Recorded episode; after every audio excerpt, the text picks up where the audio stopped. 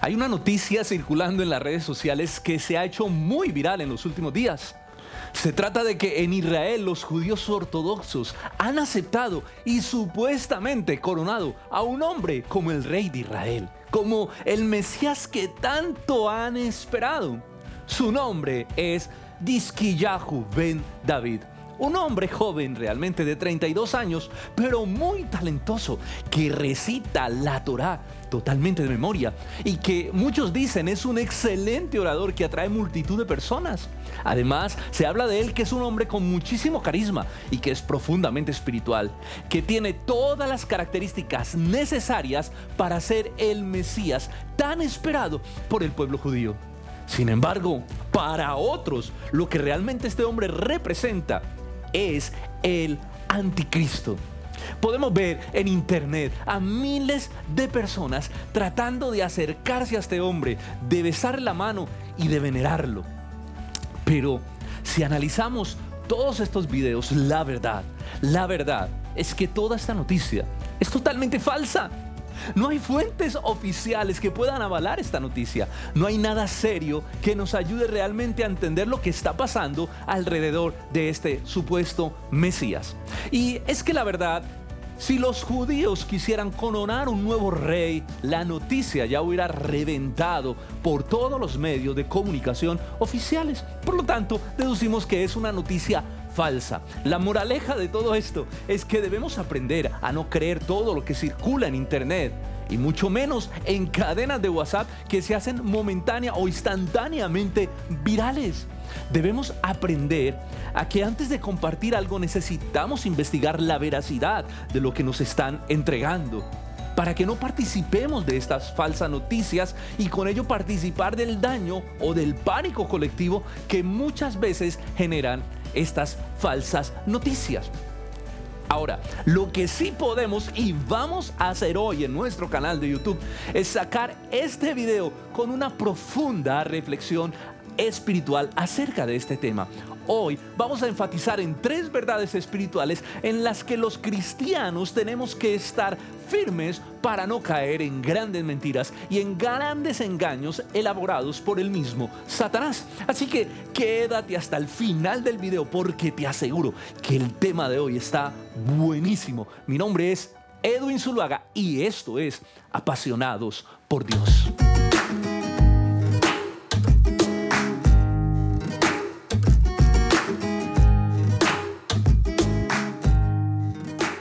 Primera verdad de la que vamos a hablar en el día de hoy es que Jesucristo es el Mesías prometido por Dios. Mejor dicho, está la base de toda verdad bíblica. Esta es la base de todo lo que los cristianos realmente creemos. Ahora, ¿cuál es el problema? El problema es que para la mayoría de los judíos, eh, Jesús no califica como el verdadero Mesías. La mayoría de los judíos aún están esperando su Mesías, como sí lo dice esta noticia. Los judíos dicen que Jesús realmente es un hijo de adulterio entre María y otro hombre que no era José. Ellos no creen en que Jesús sea obra y gracia del Espíritu Santo, sino un producto del pecado de adulterio de María. Ellos tampoco admiten que su Mesías sea un hombre tan supuestamente frágil y débil, que ellos esperan un príncipe fuerte, un guerrero del linaje de David, que los liberte, un hombre que realmente los saque adelante, no un hombre pobre que sea humillado y que muera de esta manera. De hecho, se dice que por esto fue que Judas, un celote, que se vio defraudado por este débil Mesías, que finalmente no libertaría a Israel de la opresión romana, sino que entregaría su vida a morir en una cruz. Por eso Judas decidió mejor entregarlo por 30 piezas de plata. Al parecer, dicho Mesías no tenía suficiente valor para él. Así que los judíos consideran que Jesús no cumple las profecías mesiánicas del Antiguo Testamento pero sí lo consideran como el hombre más influyente de toda la historia y por lo tanto como uno de los falsos maestros más peligrosos que ha tocado la tierra. De hecho, su renuncia a Jesús fue tan fuerte que ellos mismos armaron todo un complot para matarlo, como lo dice Pedro en su discurso, Hechos 3 del 14 al 15, mas vosotros negasteis al santo y al justo, y pedisteis que se os diese un homicida, y matasteis al autor de la vida, a quien Dios ha resucitado de los muertos, de lo cual dice él, nosotros somos testigos. Por lo tanto, el pueblo judío se encuentra bajo un endurecimiento, como lo dice también el apóstol Pablo, al rechazar al único autor de salvación, Jesucristo, como el Mesías entregado por Dios, el único que puede perdonar nuestro pecado y colocarnos en paz para con Dios. ¿Qué deberíamos hacer como cristianos? Pues estar orando por el pueblo judío para que el velo les sea quitado y para que ellos puedan ver que Cristo es el Mesías, que Él cumple perfecta y cabalmente con cada una de las profecías mesiánicas del Antiguo Testamento, que Él es el Mesías prometido por Dios, el que ha venido a rescatarnos de nuestra peor esclavitud, la esclavitud del pecado que nos separa de Dios. Porque mira, si nosotros no tenemos claramente esta verdad de que Jesús es el Mesías, podemos caer en cualquier engaño de cualquier persona que se haga pasar por el Cristo, por el Mesías prometido y que venga embestido de un poder engañoso de las tinieblas. Y esa es precisamente nuestra segunda verdad. La segunda verdad es que debemos aprender que Jesús afirmó que se levantarían al final de los tiempos falsos maestros y falsos cristos. Mateo 24, versículo del 3 al 5, cuando él habla con sus discípulos de este tema, les dice, y estando él sentado en el monte de los olivos, los discípulos se le acercaron aparte y le dijeron, dinos cuándo serán estas cosas y qué señales habrán antes de tu venida, de tu segunda venida y del fin del siglo. Respondiendo Jesús les dijo, mirad que nadie os engañe, porque vendrán muchos en mi nombre diciendo, yo soy el Cristo, y a muchos engañarán. Los tiempos finales serán tiempos de gran apostasía, de gran confusión espiritual. Se levantarán muchos falsos profetas, dice Jesús, y falsos maestros que llegarán al colmo, al punto de proclamarse como el Cristo, como el Mesías prometido. Esto Parece una locura, pero es una realidad. Jesús dijo que estos falsos ministros estarían investidos de un poder engañoso, supremamente poderoso. Versículo 24 de Mateo 24.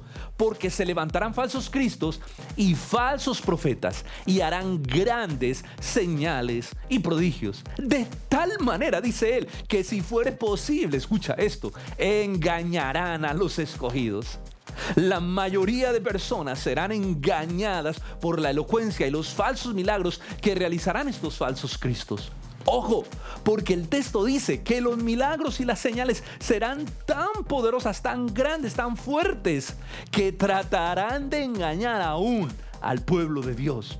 Pablo dice en Tesalonicense que estos personajes como el anticristo son investidos con un poder engañoso de las tinieblas. Escucha, un poder que Dios mismo permite que opere por la dureza del corazón de ellos. En pocas palabras, es como si Dios en su juicio les permitiera escuchar lo que realmente ellos quieren escuchar. Estoy preparando otro video sobre este tema, que realmente es un tema profundo, que tiene mucha tela para cortar. Así que si no te has suscrito al canal, suscríbete para que estés al tanto de estas producciones. Muy bien. Es tan impresionante entonces el engaño, como lo decía ahorita, que Jesús dice que tratarán de engañar a los escogidos. No que los engañarán, que tratarán de engañarlos. Porque Dios mismo guarda a su pueblo.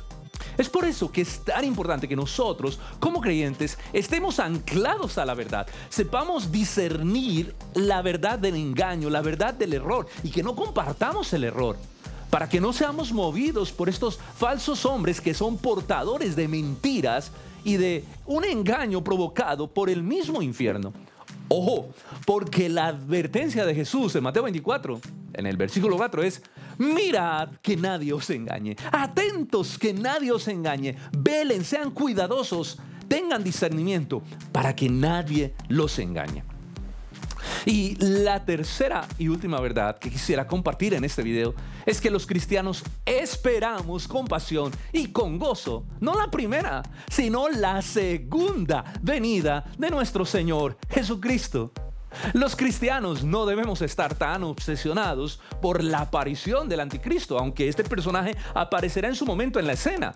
Los cristianos deberíamos estar apasionados por el regreso, el segundo, la segunda venida de nuestro Señor Jesucristo. Hay un texto maravilloso. Apocalipsis capítulo 22, 17 dice, y el Espíritu y la esposa dicen, ven, y el que oye, diga, ven precioso texto. La iglesia, como la esposa de Cristo, debe anhelar su regreso. Ven, Señor. Debemos prepararnos para recibir a nuestro amado Rey y para estar con Él por la eternidad. Escucha, Jesús volverá por segunda vez, pero ya no, ya no volverá como un débil y silencioso cordero dispuesto a ser sacrificado en el matadero, en una cruz, sino que volverá como un león rugiente para establecer su juicio, su reino y su verdad, destruyendo por completo el imperio de la maldad dando vida eterna a todos aquellos que han creído en Él como el Mesías, pero también condenación a todos aquellos que voluntariamente han rechazado al Señor en la dureza de su maldad y de sus propios corazones. Por eso el versículo 22, 17 contiene una gran promesa al final. Y el que tenga sed, venga. Y el que desee, tome gratuitamente del agua de la vida.